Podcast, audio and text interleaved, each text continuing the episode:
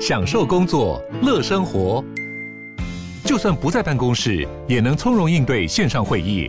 HP Dragonfly 透过专业的 HP Presence 设计，内建降噪及会议快速键，搭配清晰的 Bang & Olufsen 音效，增强音讯及视讯功能。HP Dragonfly 顶级商务笔电，采用 Windows 11专业版，让您在会议中享有最佳的视觉和听觉品质。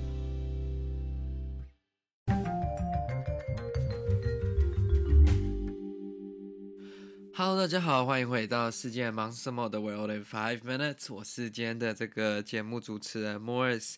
那今天呢，我们要来把我们的这个新闻视角拉到一个很久没有讲到的地区。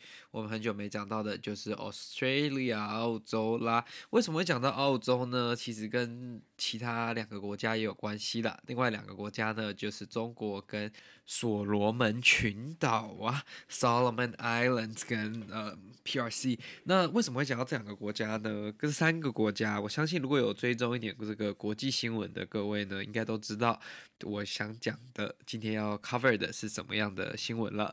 那基本上呢，Solomon Island 呢是在这个太平洋的一个岛国嘛。那它在这个澳洲的北边，对，因为所罗门群岛南边是靠近澳洲。那它也是这个非常特殊的一个国家啦，因为它的整个生活环境跟政治环境都算是蛮动荡，没有稳，非常稳定的。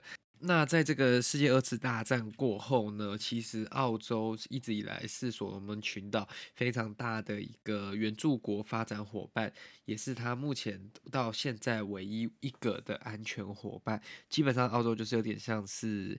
他的保护国家啦，他会去帮他协助一些在国防上面以及甚至在内政上面的一些保护。像在去年所罗门群岛在这个有一些骚乱跟一些动乱的时候呢，澳洲却有派出士兵去协助他们恢复秩序。所以对澳洲来说呢，它算是一个算是蛮安全跟蛮能信赖的伙伴吧。那直到上周呢。呃，中国宣布说他们要跟所罗门群岛就是研议签订一个安全条约，那这就引起了在世界各个国家的关注。那对澳洲来说，更是一个非常严重的一个威胁跟警示，因为如果真的签订了这个好合约啦，呃，很有可能中国就可以在这个所罗门群岛上面。建立一个驻扎地嘛，那既然他建立了一个驻扎地，他有可能会落在港口，它可能变成一个军用港，或者是中国的飞机有可能在那边起降，那这样子其实就是有点像亲门踏户的行为了嘛，已经派兵到你家门口了的那种感觉，那。这个其实人家说，这就是中国在太平洋的一个 expansion，它正在太平洋扩张它的势力。那美国以首这些西方国家呢，其实也有一直在想办法抗衡啦。就像去年，诶，去年差不多六个月前呢，美国、英国、澳洲他们签订的这个协定，基本上有一大部分就是要对抗中国在不管是南海啊以及太平洋地区的这些野心呐。所以现在看得出来，就是中国其实的确是有这个野心，而且。接下来，太平洋的这些岛国呢，会成为下一个战场，就是从 South China Sea 现在慢慢移动到这个太平洋以及其他地方。那草案当中说了什么呢？这个草案其实基本上除了现在中国对他们的借贷以及一些商业投资外，所罗门群岛的总理呢，也要就是寻求与中国达成安全。协议，那他们其实他们的意思是说，他们并没有要选边站，他们也没有要卷入任何地缘政治的政治斗争，他们只是想要为他们的国民呢，就是建立一个非常安全的国家。但是这个协议呢，其实包括就是说，像我刚刚所说的，中国可以派遣海军舰艇在岛屿进行中途停留或过渡。诶。中途停留听起来还好，但是过渡呢，就代表说他可以在那边 lay over。那 lay over 的话，就代表说他可以放在那边过渡很久啊，对不对？那协定这个出草拟的这个协定呢，还允许北京部署军队来保护岛上的中国人和中国 project。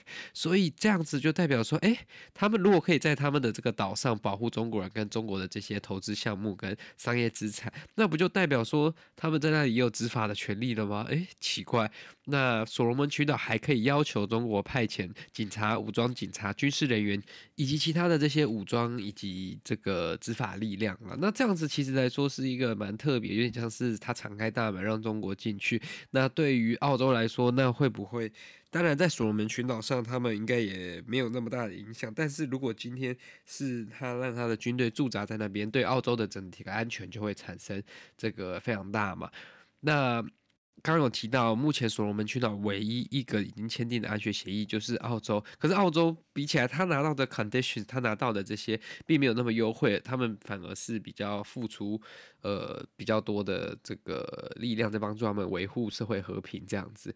那基本上，他们就会认为说，诶，这样子跟中国签订的协议的话，对他们第一个是公平的吗？会不会产生其他的危险嘛？那这个这样的担忧，基本上有可能会认为说，他们过去亲密或者是说算是非常 close 的关系。有可能因为新的协议而改变，而改变整个地区的平衡。那如果中国军队真的驻扎在太平洋之后，有可能会破坏这几十年来各国享有的这个非常良性的一个环境。因为以前过去在这个南太平洋以及太平洋岛国这些区域呢，基本上就是由澳大利亚、澳洲以及纽西兰以及这些各个太平洋岛国在做这个共同的讨论跟领导啦。那如果中国这番插进来，大家都知道以中国的这个外交跟这个政治环境，他们就是想当主人，他们想要当这个领导者嘛。所以这样子对整个岛国、太平洋岛国的这些区域呢，会不会产生什么样的影响？更改整个就是他们原本的这些政治跟外交环境，基本上也是非常有可能的吼。那第第二个就是说，虽然是可能小部分的中国军队，但是这也是他在南太平洋的第一个据点嘛。澳洲呢也会需要研拟一部分的军队来跟他做抗衡嘛。那到时候假如说所罗门群岛再次有动乱跟暴乱呃暴动的时候，那接下来是怎样？所罗门群岛上面有中国军队、中国警察。那如果又要澳洲、纽西兰、斐济这些国家派兵进去，或者是说他们要去维护他们人民的安全等等的，就会变成说大家都派兵进去。那这个所罗门群岛不就会成为一个新的战场了吗？一种政治力量跟军事力量的。切磋比较吗，那这整个南海情势以及太平洋情势基本上都会升级啦。所以目前澳洲是希望说，这个还是如果能尽量不要发生到这么彻底是最好的，就是保留太平洋，呃，南太平洋有一个非常和平环境的一个地缘政治。那这样子其实对各个国家，我相信对这些太平洋岛国也是比较好的啦。因为如果真的发生问题，那到时候中国军队维持不住当地的这些和平，那澳洲又因为他在那边又不派兵进去，那到时候损失的还是当地的人民了。所以这个我觉得还是需要他们更多的研拟跟协商了。我相信当地的政府应该也是有非常多的顾虑了。那大家如果还记得，所罗门群岛其实也是我们过去中华民国台湾的这个友邦之一。那它是在二零一九还是一八年的时候宣布跟我们断交。那基本上跟我们断交。的国家就是会转资而跟中华人民共和国建交嘛。那他们现在你看过了三年之后，他们也是想要前往这边做更大的这个外交突破。那很明显就是说，他当初可能就有带着这样的 intention，所以才去拉拢这些友邦，让他们第一个是不承认中华民国台湾，第二个就是他想要利用他们的友邦关系去做这个外交以及。国际政治地缘上的扩张以及他们势力的放大都是有可能的。好的，那这就是今天为各位分享关于这个所罗门群岛、澳洲以及中国三角关系的这个新闻报道。那如果喜欢这个新闻的话呢，拜托各位将这一则新闻分享给你的亲朋好友，这对我们来说是一个非常大的鼓励啦。